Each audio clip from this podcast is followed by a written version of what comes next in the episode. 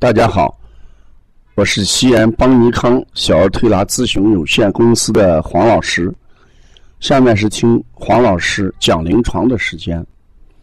今天我分享的是，呃，胎儿宫内窘迫的后天护理。最近我接了一个小孩，他是慢惊风。呃，从医院的检查单子上来看，呃，是有癫痫波段，就是脑瘤头有癫痫波段。呃，这个孩子在出生的时候，呃，曾经是呃胎儿宫内窘迫。我今天想讲这个案例，想说什么呢？因为胎儿宫内窘迫。这个呢，不以人的意志为转移，嗯，呃，如果遇到这种情况，胎儿出生之后的后天护理是我要讲的重点。嗯，我先讲一下胎儿宫内窘迫。胎儿宫内窘迫，事实上就是指，哎，胎儿在怀孕期间或者呢。在分娩期间，嗯，由于这个种种原因而导致呃胎儿供氧不足，这种现象就叫呃胎儿宫内窘迫症。那种种原因有哪些呢？比如说母亲的原因啊，母亲这个宫缩异常，哎，子宫肌肉。呃，不自主的收缩，嗯，这是分娩宝贝的一个前提。小孩要分娩出来，必须有子宫肌肉收缩。但是，宫缩往往可以减少向胎盘的供血，而且压迫脐带的血管，就会导致胎儿营养供应中断。这就是子宫收缩。的副作用，同时呢，也与母亲的体位有关系，啊，呃，孕妈她的体位往往也会导致，呃，胎儿宫内窘迫。还有一种就是胎盘早剥，胎儿还没有分娩呢，这个胎盘就从子宫壁上早早的脱落了，这也是呃。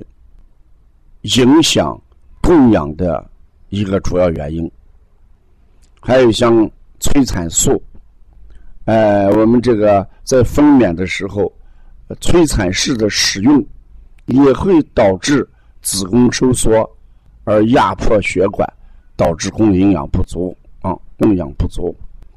还有一种就是呃，母亲的低血压，如果母亲在分娩的时候血压过低。嗯，那输送给胎儿的血液也就不足，也就会导致宫内窘迫。那这些东西，我们听起来确实是不依人的意志，嗯，为转移。问题是，呃，胎儿出生之后，绝大部分有宫内窘迫的这种孩子出生是健康的。如果出现之后有一些征兆，护理怎么办？下面我讲一下，哎，胎儿宫内窘迫的后天护理。由于孩子有缺氧的这么一个历史，所以呢，最大的影响就是脑发育。所以我最近在调理的时候，像脑干区的按摩搓揉、小脑的按摩搓揉、四神聪的按摩搓揉。呃，百会穴的按摩搓揉，还有头两侧胆经的按摩搓揉，这些东西都是促进脑发育、呃，提高脑神经功能的一些有效的按摩手法啊。在临床上，我们遇到这种孩子的调理，我们主要在头部的一些穴位来做调理。同时，我们肾主骨，骨生髓，老为髓之海，所以我们要补肾阳，呃，命门，呃，肾出，提高肾阳的能力，提高肾的阳气，促进呃精血的生化，来濡养大脑。同时，摩腹，在这里面的摩腹，事实是产生气血。你看，我们摩腹的重点，事实上就是在小肠跟大肠部位。嗯，通过呃摩腹来刺激小肠吸收能力，来刺激小肠的分清泌浊能力，来刺激小肠的呃营养吸收、转化和造血功能。那这种孩子一出生，我们就可以接受。小儿推拿按摩，我们通过按摩，孩子的体质发生了变化，哎，就可以弥补先天不足的一些症状。同时，在饮食方面，我们还要有利于吸收积极食物，一定要五谷杂粮为主，高蛋白、高脂肪、高热量的食物要少吃一些。